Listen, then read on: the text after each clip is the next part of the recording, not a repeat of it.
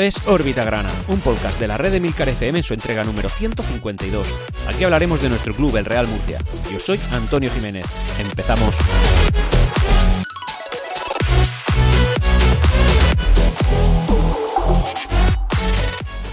Y hola, bienvenidos a todos una nueva semana, una semana de victoria, una semana en la que el Real Murcia ha cumplido con lo que tiene que hacer, eh, cosa que no hizo la semana anterior, que desgraciadamente, como sabéis, bueno, pues Orbita Grana no pudo ser publicado por, por motivos personales, y en la, una jornada en la que perdimos contra el, el, que era y sigue siendo el líder, el Eldense, en un partido un poco raro, un poco marcado por las faltas y la forma, bueno, en fin, más por el oficio que por la calidad. Eh, bueno, pues el Eldense se llevó el partido, y digo oficio porque fue un partido muy trabado, aposta por ellos, supieron manejar los tiempos y al final pues el Real Murcia sucumbió ante un equipo que tiene pinta de ser líder, tiene pinta de acabar siendo líder o al menos lo que, lo que de momento le hemos visto, pues es un equipo que sabe, que sabe jugar sus cartas y de tal manera que también ha ganado esta jornada, al igual que lo, que lo hemos hecho nosotros. Y nosotros lo, hemos hecho contra un equipo, el Athletic Club B, una de las canteras más prolíficas de España, uno del, bueno, pues un club que, que se, van a, se van a gloria y, con mucha razón, ¿no? Y además con mucho, con mucho peso, en su opinión, el que el hecho de que todos sus jugadores salen de su cantera, de canteras cercanas y siempre son jugadores de la tierra. Y eso es lo que sucede con el Athletic Club de Bilbao, que es así, es así y para mí me parece un ejemplo. Pero sí que es verdad que el rival que tuvimos ayer enfrente en el Estadio Enrique Roca fue el rival más flojo que yo he visto, iba a decir esta temporada, pero no, en años, en mucho tiempo. Ha sido un rival no digno de la categoría, honestamente así lo pienso, y que jugó contra un Real Murcia que tampoco dio la tampoco dio el callo. Es decir, el Real Murcia hasta el primer gol de Pedro León, que fue el segundo en nuestra cuenta, eh, fue un Real Murcia paupérrimo, flojísimo y yo creo que el peor que he visto también en bastante tiempo en nuestro estadio. La verdad es que fue un partido aburridísimo, lleno de imprecisiones, lleno de, de jugadores sin tener claro qué hacer, no se conseguían dar más de dos tres pases seguidos por parte de ninguno de los equipos y el hecho de que nosotros fuéramos ganando desde el primer eh, del primer tiempo gracias a un gol ajustadísimo al palo, por cierto, de Pablo Ganet, un gol eh, que diría que iba a poner justicia en el marcador, pero no tanto, sino que iba a penalizar pues el mal juego del equipo rival, porque el Real Murcia tampoco merecía mucho hasta ese momento. Bueno, pues eh, un gol que, que, nos dio la victoria, pero que luego los cachorros del, del Athletic Club supieron empatar, pues mediación de un penalti muy tonto cometido en nuestra área y que, bueno, que también, entre comillas, no, no, no por decir, no por ser un poco cenizos, pero es verdad que este partido que yo he visto a mí me, ha, me sorprendió muy para mal eh, decir que, que, bueno, que era un partido que no merecíamos ir ganando hasta ese momento, porque pese a que el Athletic Club no era capaz de marcarnos ningún gol, también es verdad que tuvo 5 o 6 oportunidades de estas de, de, meter gol, 5 o 6, a lo mejor no son 5 o 6, son 4 o 3, pero en cualquier caso bastantes, en las que solo había que rematar y son, eran tan honestamente, y lo tengo que decir así, tan malos que no eran capaces de hacerlo. Y entonces el penalti pues, venía a poner un poco el equilibrio de lo que se estaba viendo. Pero luego, por suerte, pues el oficio de un gran jugador, que es verdad que parece que últimamente se queda corto de gasolina, eh, Pedro León, eh, pues esa gasolina, como se le dio solamente en el segundo tiempo, que fue cuando salió el terreno de juego, pues eh, lo que hizo fue tirar de oficio, tirar de experiencia, tirar de calidad, que la sigue teniendo y mucho. Y bueno, pues se puso en el marcador dos goles, uno también eh, 50 por, al 50% firmado por Miku, que nos dio la victoria, una victoria yo creo que muy merecida.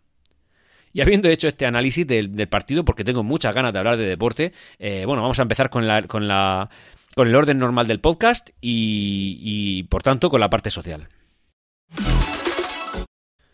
La parte social esta semana es un poco rara en tanto en cuanto vamos a hablar del tema de los que van a venir, de los que no van a venir, del que se supone que era un secreto increíble el saber que iba a poner 10 millones y ahora sabemos tremendamente decepcionados, al menos por mi parte, quién va a ser esa persona y qué es lo que va a pasar en caso de que ese primer plan, ¿no? de, de, de un gran capital pero de dudosa, dudosa confianza, eh, qué pasaría en caso de que no se llevara a cabo. Bueno, eh, recordaréis al tal Julián Luna, que es esta persona que ha estado aquí diciendo que tiene inversores, que va a poner los 10 millones, que de algún lado han salido al menos medio millón de euros, eso yo no lo tengo claro, o al menos no se está aclarando. O sea, alguien ha puesto medio millón de euros como adelanto de un pago posterior que se produciría de cerca de unos 10 millones de euros, pago que aún no se ha producido y que debería hacerse antes del día 31 de enero, aunque ahora también han surgido otras fechas. Eh, bueno, pues un empresario desconocido, secreto, y el tal Julián Luna no quería aclarar quién era, y que ya ha salido, y que vuelve a ser, como no, pues Perea. Perea es esa persona de la que yo creo que ya hemos hablado en órbita grana, sobre todo en la época de los Víctor Galvez,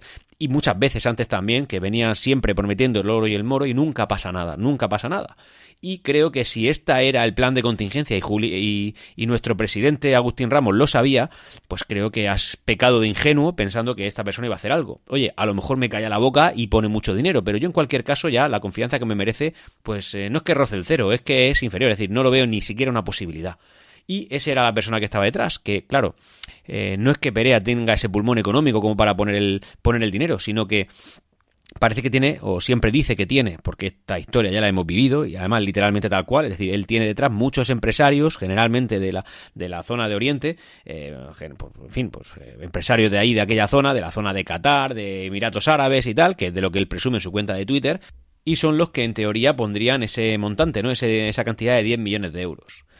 Eh, Juan Cervantes dio una entrevista en su canal de YouTube, el cual os recomiendo que escuchéis, eh, simplemente poner eh, Juan Cervantes, en la que entrevistaba a Julián Luna y él hablaba con una certeza absoluta de que ese dinero iba a llegar, de que se iba a producir el desembolso de, del dinero y tanto y también de los otros del empresario este y bueno pues lo decía con una claridad que es que, todos llegamos a, fin, al menos los que somos un poco ingenuos a veces, eh, bueno, pues alguien tiene que haber, además, eh, de algún lado ha salido medio millón de euros que ya se han abonado a las arcas públicas por parte del Real Murcia, pero que viene de otro origen, es decir, no, no del propio Real Murcia,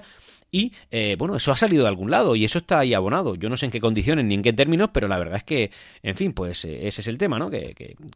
que es raro, ¿no? Medio millón. Bueno, pues eh, viniendo de Perea, pues ya eh, hemos dado por hecho que ese dinero no va a llegar, aunque en su cuenta de Twitter, y eh, esto lo estoy grabando lógicamente el domingo 22 de enero, pues ha publicado casi como ¿quién es el empresario que está detrás de ese dinero? Y es Perea. Y luego también una noticia en Onda Regional de Murcia,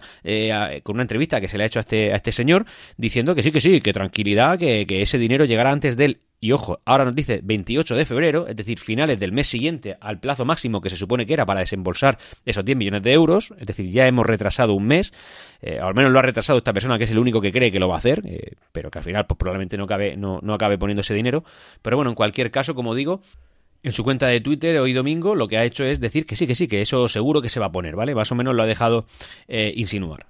Así que, bueno, pues esto es como está. ¿Qué pasaría en caso de que este plan no se llevara a cabo? Que ya yo creo que sin ser futurólogo os puedo eh, asegurar lo que va a pasar, y es que no, que no se va a poner nada. Aunque, insisto, aunque en el aire, ¿qué ha pasado con ese millón eh, medio millón de euros? ¿De quién es? ¿De dónde viene? ¿Y quién lo, tiene quién lo ha puesto? Bueno, en cualquier caso, si no, no se sucediera, Agustín Ramos tiene un plan B, pero es un plan B un poco más cortoplacista, porque se refiere a salvar la temporada eh, en términos económicos, incluida, por, por incluida pues la deuda corriente. Y eso sería poniendo él un millón de euros y también, eh, pues no sé si dando la cara, pero bueno, en cualquier caso sí que poniendo el dinero, Enrique Roca otro millón de euros, es decir, dos millones. Hemos pasado de los 10 que se supone que se habían suscrito en la ampliación de capital, eh, 10 millones suscritos que aseguraban la, la del club y, por supuesto el fin de la deuda, a, bueno, ya ponemos dos millones para salvar la temporada. Que por cierto también habría que mirar números porque, no sé, si, si tenemos un déficit este año de dos millones de euros, que no lo creo, pero bueno, si eso fuera así, pues hombre, sería también para hacernoslo mirar, ¿no? Teniendo en cuenta de dónde venimos, de dónde sale un déficit de 2 millones de euros. Yo estoy convencido que el murcianismo quiere ascender, y me refiero en este caso al sentimiento de la afición, pero también estoy convencido que por encima de eso lo que quieren es la sostenibilidad de nuestro club, es decir, eh, la, supervivencia. Y si para ello tenemos que aguantar un año más sin subir, estoy convencido de que nadie va a poner un solo pero, y el que lo ponga, honestamente, pues eh, creo que se equivoca, eh, ningún solo pero a no subir este año, con tal de mantener la deuda, intentar minimizarla y, por supuesto, pues, pues asegurar el futuro de nuestro club. Así que eso es lo que, así es como está el tema económico. Tenemos que estar muy pendientes porque el final, bueno, el próximo Orbitagrana en teoría ni siquiera será a 31 de diciembre, por tanto puede ser que no haya muchas noticias al respecto, porque sería el día 30, pero las semanas, esta, esta semana en la que estoy hablando, hoy lunes día 23, eh, porque esto se publica el lunes 23,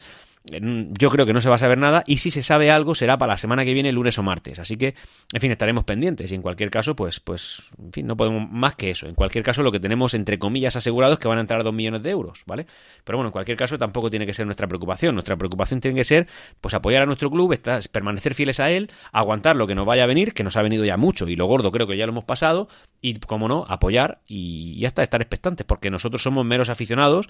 algunos accionistas dentro de nuestras posibilidades, pero al final lo que queremos aquí es venir a ver a, un, a nuestro equipo, a nuestro escudo lo más alto posible, competir en fútbol y no estar hablando de que si el Murcia cambia de propiedad, si tiene deuda, si no tiene deuda, todo eso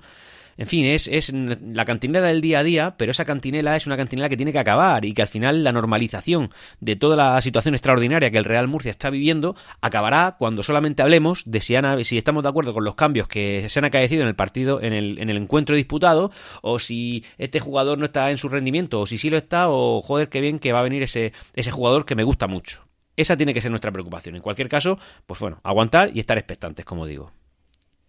Volviendo, cambiando ya un poquito de tema, en parcela social, decir que el Real Murcia eh, ha hecho nacer una nueva escisión de sí mismo, ¿no? Como ya sabéis, existe el Real Murcia Baloncesto, el cual juega ya en categorías regionales porque no pudo pagar el aval que le correspondiera en su día eh, para mantenerse en, en Lev Oro, que era donde estaba,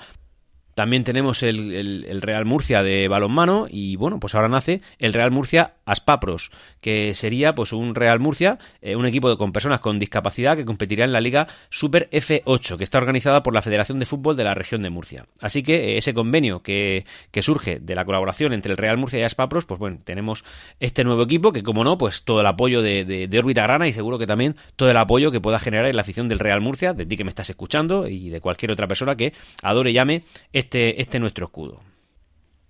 Y ya por último, eh, para terminar con la parcela social, hablar de una curiosidad que sí que es verdad que, puede indignar a más de uno, pero en cualquier caso, pues sí que demuestra un poco, pues no quizá complejo, pero sí una forma un poco eh, o bastante rústica de poder llevar nuestro club. Un club que debería ser uno de los más, y lo es, sin duda, uno de los más grandes de España, que debería estar dirigido pues con cierto protocolo, cierto talante, cierto saber estar, y que por desgracia, pues este, este fin de semana eso no ha sucedido. Y es que, bueno, pues no es un secreto decir que el Real Murcia puede tener ciertas asperezas con cierta parte de la prensa murciana y en ciertos aspectos, pues tú que me escuchas y yo incluso puedo estar de acuerdo o no con formas de tratar las cosas, sobre todo pues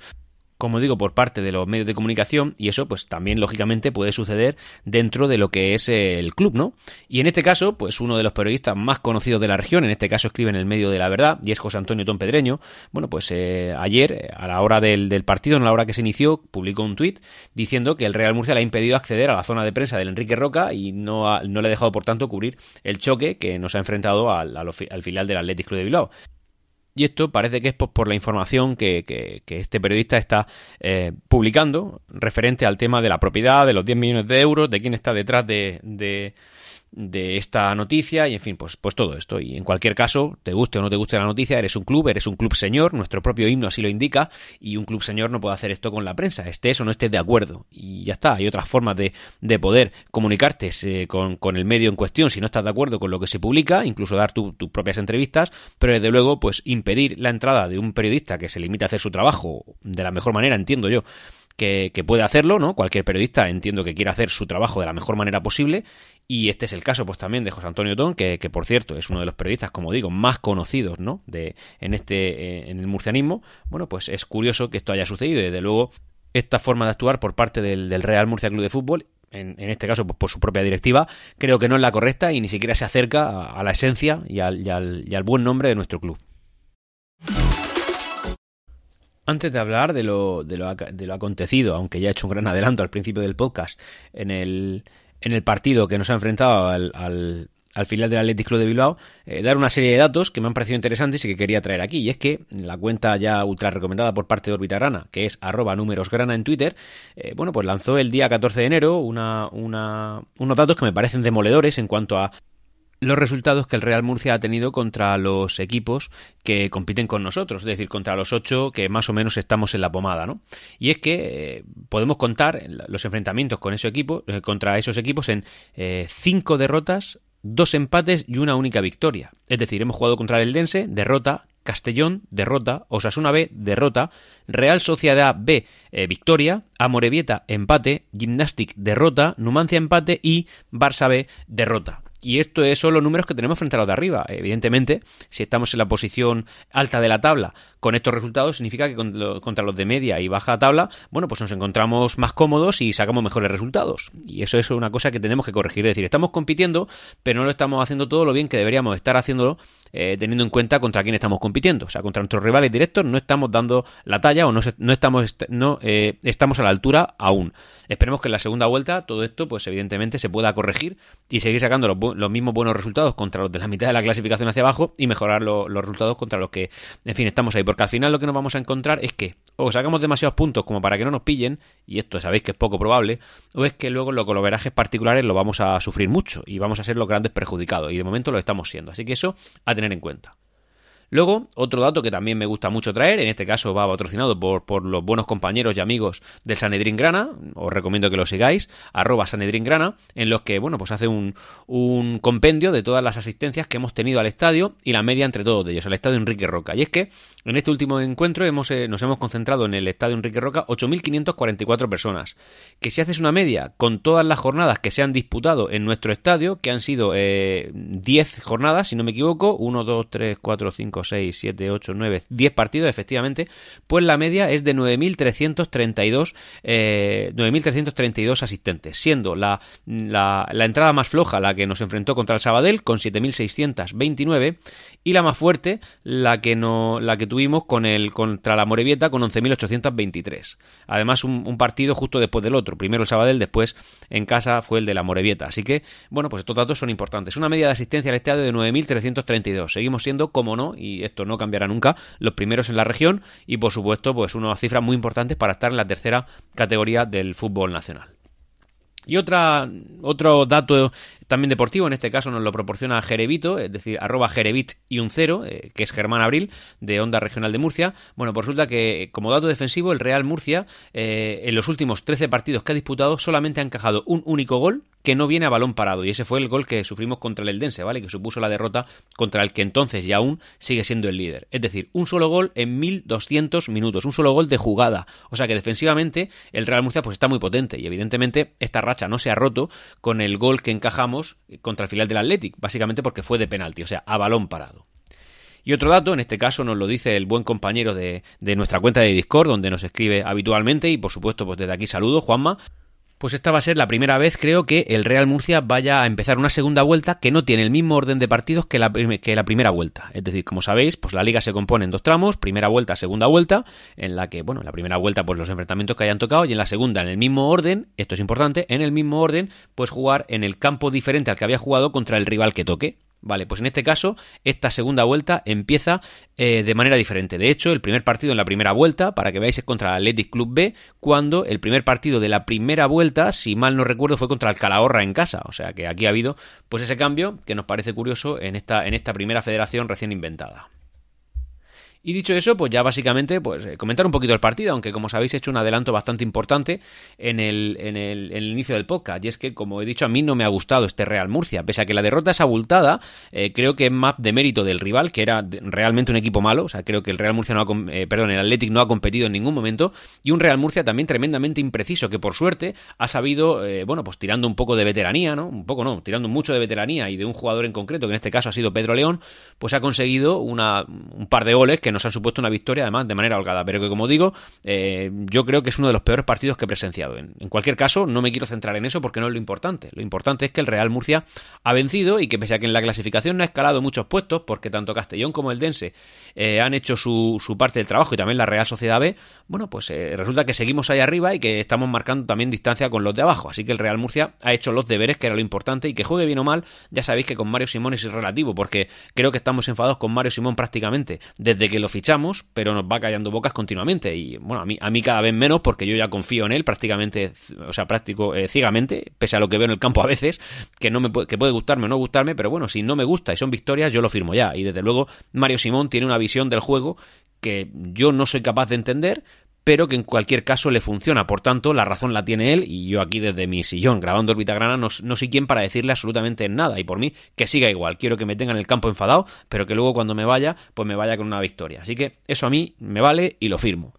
Luego también, en cuanto a la, a la, fin, a la actuación arbitral, decir que estos, estos eh, árbitros, pues sobre todo al principio de la primera parte, eh, son árbitros que no están dando el nivel. Al menos en este partido, al principio de la primera parte, han habido un montón de faltas que era, era como un árbitro inglés. Es decir, podías pegarle una patada por detrás a un jugador que está atacando siendo defensa de ese equipo que no te va a pitar nada. Y al Real Murcia, eso lo, el Real Murcia se lo ha sufrido al menos, así de cabeza te lo digo, tres veces que yo recuerde, si no más. Y bueno, pero al final pues con el devenir del partido se ha ido normalizando y, y, ya pues cada vez nos chirriaba menos el árbitro, pero al principio sí que es verdad que era como cuidado que este árbitro viene a hacernosla, pero no, al final por suerte esto no ha sido así, eh, pero por suerte porque ha sido victoria, si el Real Murcia no hubiera ganado a lo mejor te lo tendrías que pensar, porque es verdad que el penalti que ha, que ha pitado yo no he visto la repetición de cómo se ha sucedido, porque además yo estoy en el fondo sur y ese penalti ha tenido lugar en el fondo norte, por tanto lo vi muy de lejos, pero así a primera vista me parecía un penalti en toda regla. Así que poco que decir ahí. Y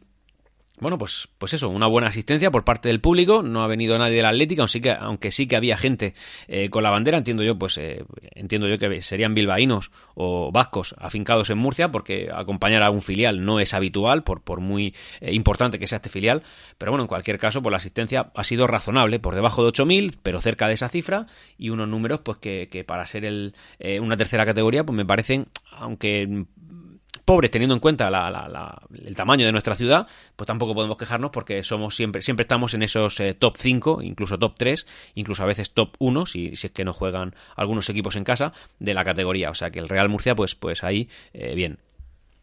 Para ir terminando con estos comentarios sobre el partido, porque creo que entre lo que he dicho al principio del podcast y esto, pues ya va bien. Eh, bueno, pues al principio del encuentro, justo antes de, empezar, pues se ha sucedido un minuto de silencio en, honor a, a, José Luis Mendoza, el, el, que era presidente de la UCAM, el propietario de, la, Universidad UCAM y por, y por ende entonces eh, de todo, presidente de todas sus secciones deportivas, el baloncesto, el fútbol y, bueno, entiendo yo que fútbol base y, muchos patrocinios que tiene. Al final es una persona que tiene gran nombre en la región, muy conocido porque ha hecho una universidad, eso es una cosa a tener en cuenta y, y que bueno, que ha fallecido esta semana. Y por supuesto la afición del Real Murcia ha respetado ese minuto de silencio como no podía ser de otra forma, y eh, desde Orbita Grana pues transmitir a la familia muchos ánimos y fuerza en estos momentos tan difíciles como es la pérdida de, un miembro querido de la familia. Y ya para ir terminando con la sección deportiva del podcast, que comentar la clasificación que tenemos al final, a la finalización de esta, de esta jornada. Y bueno, primero vamos a comentar la tabla y ahora ya hablamos de números. Primero líder el Dense con 38 puntos, ya bastante separado del segundo, que en este caso sería el Castellón con 34 puntos. Tercero Real Sociedad B empatado con el Castellón con 34 puntos. Inmediatamente después, en cuarto puesto sí con 33 puntos, nuestro Real Murcia. Y quinto, cerrando la tabla de playoff, Barcelona B con 32 puntos.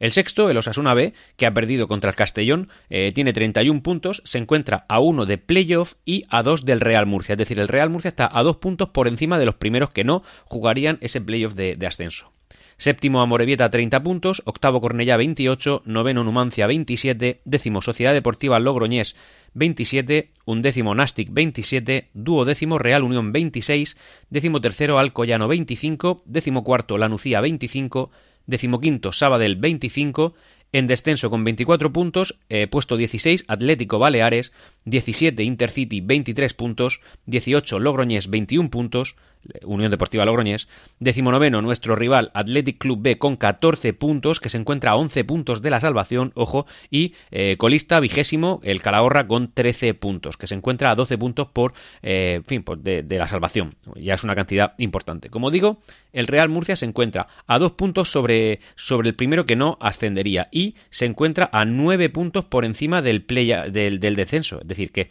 las distancias son tremendamente cortas. Es que el Atlético Baleares con 24 puntos sería el que marcaría esa línea. Y el Real Murcia tiene 33, es decir, 9 puntos más. En algún momento nos hemos encontrado a 10 por encima del descenso, pero es que mirad cómo aprieta estos, estos equipos en esta categoría, ¿vale? Es verdad que hay dos que ya están relativamente descolgados, el Athletic Club B y el Calahorra, pero también es verdad que las distancias son cortísimas. Es que te despistas cuatro jornadas y te plantas en descenso. Hay que llevar mucho cuidado. En el grupo 1, si miráis la clasificación, las distancias son tremendamente superiores. De hecho, os la voy a comentar para un poquito así, solo a modo curiosidad, porque el otro día la vi y me llamó la atención. El líder tiene 42 puntos. El que, marca, el que marcaría los puestos de playoff tiene 34, pero es que en descenso están a 22. Es decir, hay 12 puntos de diferencia. No es una locura, pero tened en cuenta que, estoy, que yo estoy marcando el quinto puesto respecto al decimosexto. Si marco el cuarto, que sería el que ocupa el Real Murcia, el Real Murcia está en cuarto puesto, aquí sería el Deportivo de La Coruña. Tiene 38 puntos y nosotros que estamos a 9, o sea, nosotros estaríamos a 9 puntos sobre el descenso. Bien,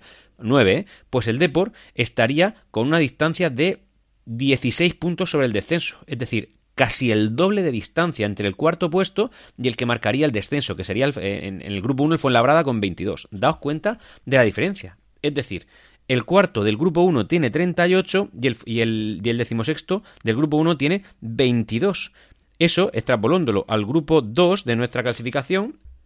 significa que el, el, el cuarto clasificado tiene 5 puntos más en el grupo 1 que en el grupo 2 y el decimosexto clasificado tiene dos puntos más en nuestro grupo que en el grupo 1. O sea que las distancias son, como digo, más cortas. Eso a tenerlo en cuenta. volvemos a lo nuestro, que es lo que nos, que es lo que nos interesa. En el caso de la forma, pues ya, a los cinco últimos partidos ya no somos los líderes, lo es el Eldense con 11 puntos y nosotros mantenemos ahí el segundo puesto con 10 puntos. Pero en este caso estaríamos empatados con Real Sociedad B, Barça B y Cornellá. Luego, si contamos como referencia los últimos 10 partidos, hemos mejorado un poquito respecto a la última vez que lo comenté, es decir, hace dos jornadas, nos encontraríamos en cuarto puesto con 18 puntos, es decir, 1,8 puntos por partido en este caso. Y si cogemos como referencia los últimos 15 partidos, que también lo podemos hacer ya, estaríamos en tercer, eh, los terceros clasificados. Fijaos que en este caso el líder sería la Real Sociedad B. Es decir, si cogen los 15 últimos partidos, la Real Sociedad B va importante. ¿eh? De hecho, va casi dos puntos por partido, teniendo en cuenta que son 15 jornadas disputadas y 29 puntos eh, conseguidos. Y ya para ir terminando, sin darle mucho, mucha publicidad a esto, decir que bueno, que, que, resulta que hace un par de semanas la Real Federación Española de Fútbol convocó a todos los clubes de primera, de primera federación pues para abordar el tema de la viabilidad de la categoría y hacer algún tipo de reestructuración. Básicamente, esto se podría resumir en dos puntos. Uno sería pues, que va a empezar a haber un control económico sobre clubes con el tema de la, de la deuda con administraciones públicas, de, de, cara a poder competir en primera federación, como ya sucedía en segunda federación, y con la excusa tal nos descendieron, es decir, esto ahora va a empezar también en primera federación, porque, no sé, entiendo yo que pretende equipararse al fútbol profesional, pese a que sigue sin serlo, es decir, no se cataloga como fútbol profesional lo que se disputa dentro del abanico de la Real Federación Española de Fútbol, pero bueno, ellos quieren competir como si fueras profesionales, entiendo yo que, cómo no, para apretarle tuercas a los clubes e intentar maximizar el beneficio de cara a la federación, que se supone que es un, organismo que está hecho para promover el fútbol, eh, tanto en las bases como el fútbol amateur, sobre todo la Federación Española de Fútbol, y también pues eh, intentar ver un espectáculo dentro de lo posible, pero apoyando a los clubes, cosa que evidentemente pues como yo interpreto esto, pues es para el propio apoyo de la federación, que tiene que maximizar beneficios, aunque sea a costa de los, de los que más problemas puedan tener, incluso económicos, que son los que sufragan los gastos de los futbolistas, los, sueldos de los futbolistas, como son los clubes. Y eh, por otro lado, pues eh, querían también intentar eh, abordar otra vez el tema del, del partner de, para, para, la retransmisión de, lo, de, lo, de, los partidos que se disputan en las categorías que, está, que, que compiten, que, que, se abarcan dentro de la Federación Española de Fútbol. Y esto es intentar implicar a los clubes de manera que se puedan vender con más facilidad los derechos televisivos. Hay que tener en cuenta que ya el año pasado y el anterior, ¿no? Bueno, el año pasado con Footers, que el, anterior a este también estaba Footers, pero en este caso Segunda División B, ya la cosa salió regular Ahora entró una empresa que era Instat, que, que, se, que pasó a denominarse InSports, y que parece que no va, no va a estar el año que viene, aunque se firmó un acuerdo por si mal no recuerdo cinco años, pero bueno, ya parece que han avisado que no les interesa continuar porque no han visto negocio aquí y la federación lógicamente pues intenta vender unos derechos eh, televisivos que a todas luces está siendo ruinoso para las, los partners que están intentando entrar para, para, para entrar y en vez de intentar buscar una solución lo que intentan es pues implicar a los clubes para que ellos también participen de las posibles pérdidas de esto que, que puedan haber, es decir, recibiendo menos ingresos. Por tanto, eh, que no se extrañe, es una posibilidad que está ahí, que el año que viene pues no podamos ver la primera federación ni la segunda federación, que ya no se puede ver, el año pasado sí se podía, eh, por, por, ninguna plataforma. Así que nada, estaremos pendientes y con, con, cualquier cosa que vaya a suceder, pues lógicamente estaréis eh, directamente informados a través de Órbita Grana, vuestro, vuestro podcast de, de confianza. Dicho eso, señores, pues ya me toca despedirme, no sin antes recordaros que me tenéis eh, por ahí disponible también en YouTube, eh, recomendarme, eh, al final, pues el que quiere escuchar murcianismo a la hora que le interese y no sujeto a horarios, pues tiene órbita grana, lo puede hacer en cualquier dispositivo que exista, ya prácticamente hasta en frigoríficos se nos puede escuchar, y esto es verídico, lo he comprobado, hay algunos frigoríficos en los que se puede escuchar podcast y como no, órbita grana, y nada, pues intentar subir ranking gracias a vosotros, porque, porque órbita grana siempre está presente en los, en los podcasts dentro de la veintena más escuchados que pueda haber en la sección de fútbol de, Apple Podcast. Así que, eh, pues nada, os, doy las gracias por ello y como no, pediros un poquito de apoyo para, para, para llegar a más personas. Nos escuchamos.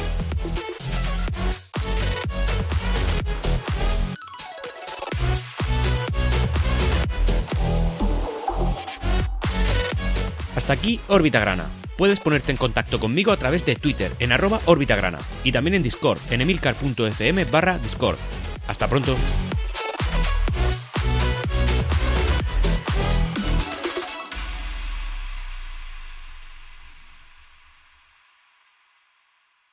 Siempre Real Murcia.